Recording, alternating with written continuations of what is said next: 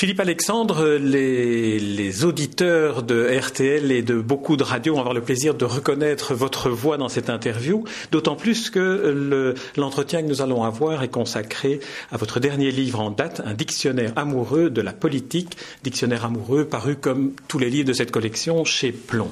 Alors, euh, est-ce qu'on pourrait dire que ce dictionnaire amoureux de la politique est aussi un dictionnaire amoureux de la relation entre le journaliste et la politique, et le journaliste journalistes et les politiques. Euh, vous voulez me dire que c'est un dictionnaire amoureux de moi-même? Non, non, quand même pas. Mais euh, c'est vrai que que j'ai un peu idéalisé les relations entre euh, les journalistes et la politique. Ce sont des relations qui sont un peu tumultueuses et qui ne sont pas simples à, définir. Mais moi, j'ai toujours eu un, rapport à la politique qui été euh, parfaitement euh, clair pour moi. J'ai jamais eu d'ambiguïté ni de problème. Avec les hommes politiques, j'ai eu évidemment comme tout le monde, hein, j'ai eu des, j'ai eu des pressions, des, des, querelles, euh, des procès en diffamation. Mais bon, c'est, c'est la loi du genre. Hein. Mais avec la politique en elle-même, non. J'ai toujours eu des relations passionnées, parce que j'ai été passionné par le métier que je faisais, et passionné aussi par ce qu'est la politique, c'est-à-dire l'art suprême, le résumé de tous les arts, l'art de la guerre, l'art oratoire, l'art dramatique, l'art chorégraphique, hein, avec tous les, les contre, les contre, les entrechats, les choses comme ça. La littérature aussi, parce qu'il y a une sorte de, fascination, notamment en France, pour les hommes politiques, euh, chez les hommes politiques, à, essayer de, raconter, de formuler euh, ce, ce qu'ils ont vécu, ce qu'ils ont fait. Voilà, la plupart d'entre eux, en plus, veulent écrire euh, eux-mêmes leur propre histoire, et c'est pas toujours formidablement réussi. Mais enfin bon, c'est une ambition qu'ils ont, et en tout cas en France, on peut pas faire de la politique à un niveau très haut sans être l'auteur d'un ou de deux ouvrages. On n'est pas obligé de faire des, des, romans coquins comme l'ancien président de la, de la République, euh, Giscard d'Estaing, mais enfin, il faut quand même écrire un ou deux livres sérieux. Alors on connaît bien la collection Dictionnaire amoureux euh, dirigée par et inventée par Jean-Claude Simoine. Alors comment avez-vous vous établi les, choix, les, premiers critères pour, pour définir les entrées qui sont tout à fait subjectives puisque c'est un dictionnaire amoureux donc qui n'est pas nécessairement exhaustif bah écoutez, c'est un choix qui s'est fait comme ça, au, fil du temps.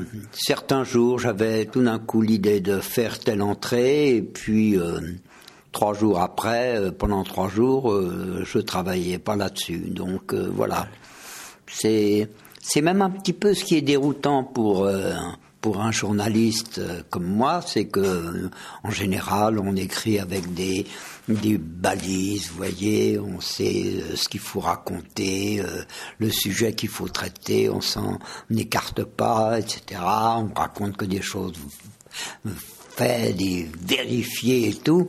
Alors là, c'est le contraire, hein, c'est tout d'un coup la fantaisie, la liberté, et une liberté qui est un petit peu déroutante pour moi si vous voulez, je vous proposer quelques, quelques-unes des entrées qui vont nous permettre de, nous promener un peu dans, dans le dictionnaire. Alors, le, même si ce n'est pas un dictionnaire amoureux de vous-même, je vais quand même euh, évoquer une ou deux entrées qui vous racontent un peu. C'est celle d'Aragon et c'est celle des maîtres. Alors, on va commencer par les maîtres, si vous voulez bien.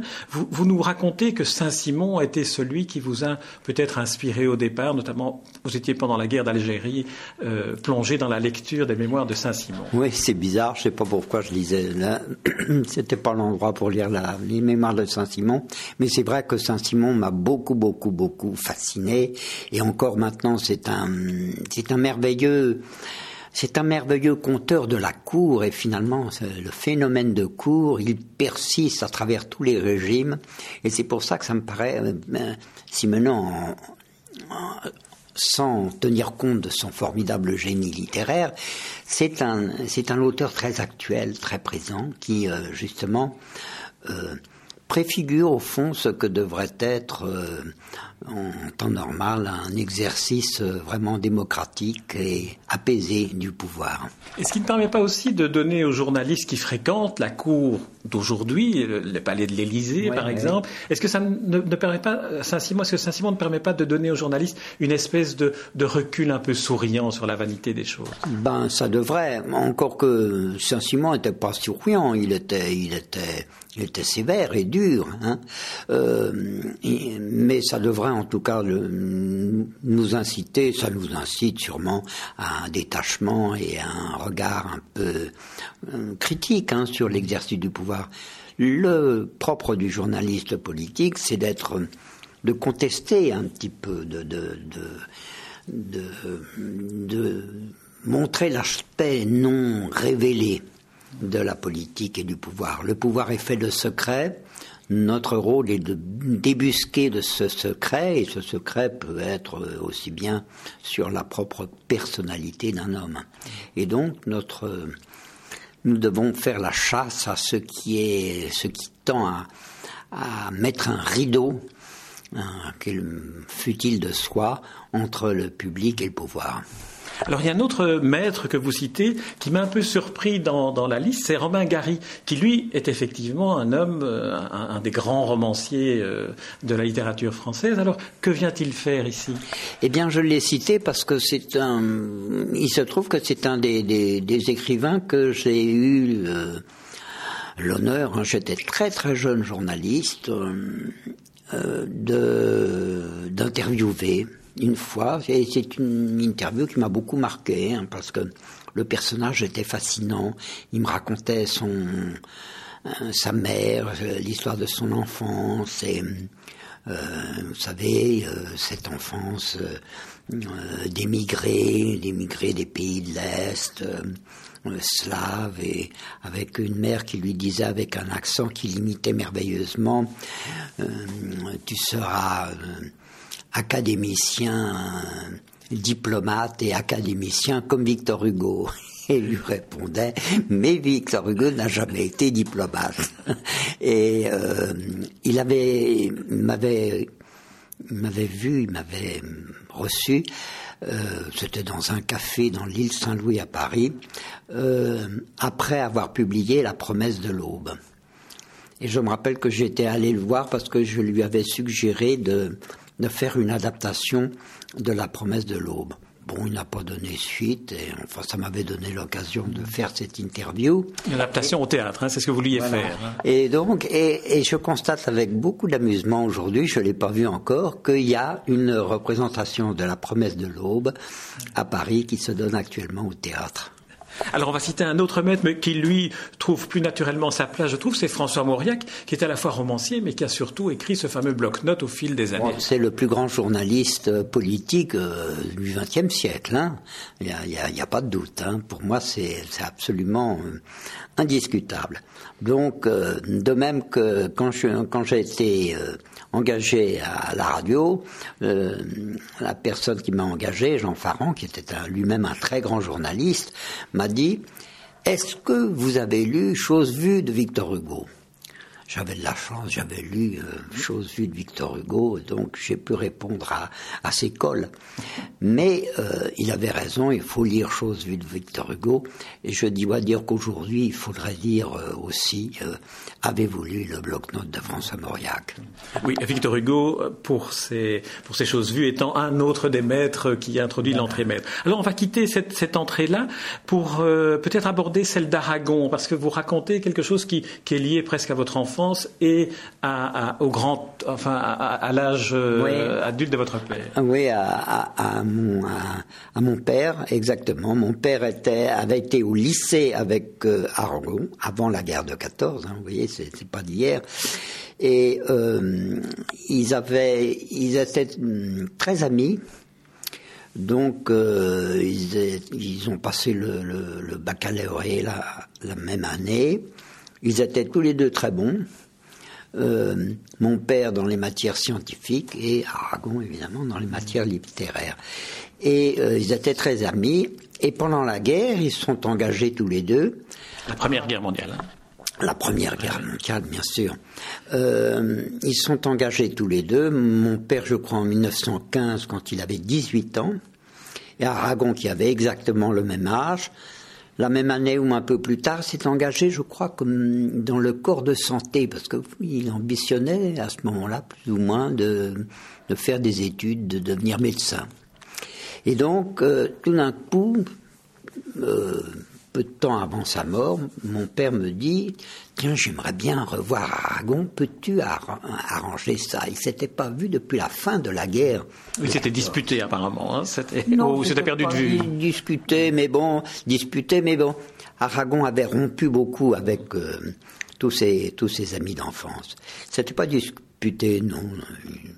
Je crois qu'ils étaient restés en assez bon terme. En tout cas, la rencontre a eu lieu et les deux papy, il n'avait plus grand-chose à se dire. Hein. mais dites-moi, pourquoi avez-vous mis cette entrée dans ce dictionnaire amoureux de la politique? Je n'ai pas, je, me suis dit, à part pour évoquer cette rencontre, évidemment, avec une personnalité comme Aragon, mais pour quelle raison est-ce que Aragon entrait dans ce dictionnaire amoureux de la politique? Bon, parce que c'était un grand homme de la politique quand même. C'était, euh, pour moi, c'était, c'était quand même un personnage un peu inattendu.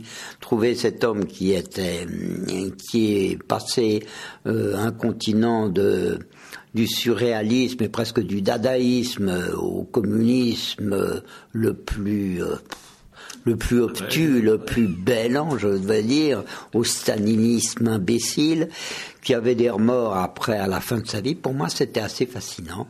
Et donc, euh, c'était une façon d'illustrer euh, très indirectement quelque chose qui, pour moi, reste tout à fait mystérieux, qui est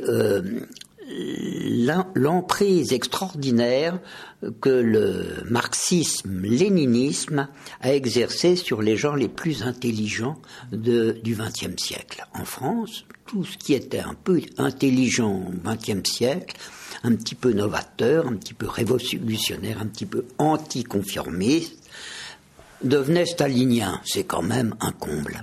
Et cette illusion, hein, comme comme il a été dit dans, ce fameux livre sur le passé des illusions, cette illusion a marqué le XXe siècle et par conséquent, moi, ça m'a intéressé. Alors il y a une autre, une autre entrée, mais euh, dans laquelle, enfin un autre, une autre thématique dans laquelle il y a plusieurs entrées, où là j'étais un peu surpris, euh, c'est l'Europe. J'étais surpris de lire que euh, en une phrase vous, vous, faites une synthèse un peu, je dirais, fort résumée, en disant que l'Europe c'est les eurocrates de Bruxelles. Et c'est un peu le préjugé qu'on dit toujours et sur lequel je me dis chaque fois qu'il faudrait peut-être revenir un peu et expliquer davantage que l'Europe n'est pas simplement faite d'eurocrates qui décident pour les autres. Oui, mais bon, moi j'ai été euh, je fais partie d'une génération qui a été entretenue dans l'idée du grand rêve européen. Hein, au lendemain de la guerre, dans les années, euh, on va dire dans les années 50, tout d'un coup, l'Europe était encore déchirée, il y avait ce, rideau de fer qui traversait, il y avait cette menace de, guerre qui, qui reprenait, euh, les Balkans étaient toujours une espèce de foyer de, de foyer de violence et foyer de conflit, et donc je pense que vraiment, ça a été une grande, une très très grande ambition pour notre continent que l'idée des pères fondateurs de l'Europe. Or, je constate aujourd'hui, et vous le constatez comme moi, que ça s'est vraiment perdu dans, le, dans la politique, dans ce qu'elle a de pire, dans les rivalités, dans les égoïsmes nationaux, et qu'il ne reste pas grand-chose finalement du grand rêve européen des pères fondateurs de l'Europe. Et c'est un peu ça que j'ai dit. Je caricature, en effet, vous avez raison en disant que l'Europe c'est devenu ça, mais pour l'opinion publique qui est devenue eurosceptique, même en Allemagne et même en France, et peut-être même en Belgique, pour eux, c'est vraiment la caricature de ce rêve, c'est les eurocrates de Bruxelles qui prennent des décisions pour eux. Alors, une, autre figure européenne, mais celle-là qui, fait partie, selon moi, des, grands qui ont rêvé l'Europe, c'est Jacques Delors, à qui vous aviez consacré d'ailleurs en 1985 ou 90 un livre passionnant d'entretien avec Jacques Delors que l'on pourrait relire aujourd'hui pour encore rêver de l'Europe. Mmh. Alors, Jacques Delors, pour vous, c'est qui? Bah, Jacques Delors, c'est vraiment l'incarnation de ce rêve, de cette de ce rêve fracassé de l'Europe, une Europe beaucoup plus euh, beaucoup plus unie, beaucoup plus solidaire, d'une Europe beaucoup plus généreuse, beaucoup plus un peu un peu plus utopiste aussi. Hein. Je crois que à l'époque déjà, dans les années 85, le livre date de 85, au moment où il venait de prendre euh, ses fonctions de président de la Commission à Bruxelles. Je crois que au fond, il se rendait compte que la construction de l'Europe telle qu'elle était imaginée depuis l'entrée de la Grande-Bretagne était une, un peu illusoire, que ça fonctionnerait pas. Et au fond, je me demande si Jacques Delors ne pensait pas à l'époque à une Europe à deux vitesses. C'était une idée qui était très répandue. Et peut-être aujourd'hui, euh, je me dis, en voyant que cette crise que connaît l'Europe et que traverse l'Europe aujourd'hui, qui est une crise beaucoup plus européenne française ou belge, hein, qui est une crise vraiment de nos institutions européennes, de notre incapacité en Europe à nous entendre sur des politiques fondamentales, eh bien, je me dis que cette idée d'une Europe à deux vitesses a été une des chances de rater, des occasions perdues, manquées de, de l'Europe. On rêverait aujourd'hui que vous refassiez un livre actualisé d'entretien avec Jacques Delors sur, euh, sur l'Europe telle qu'elle est aujourd'hui.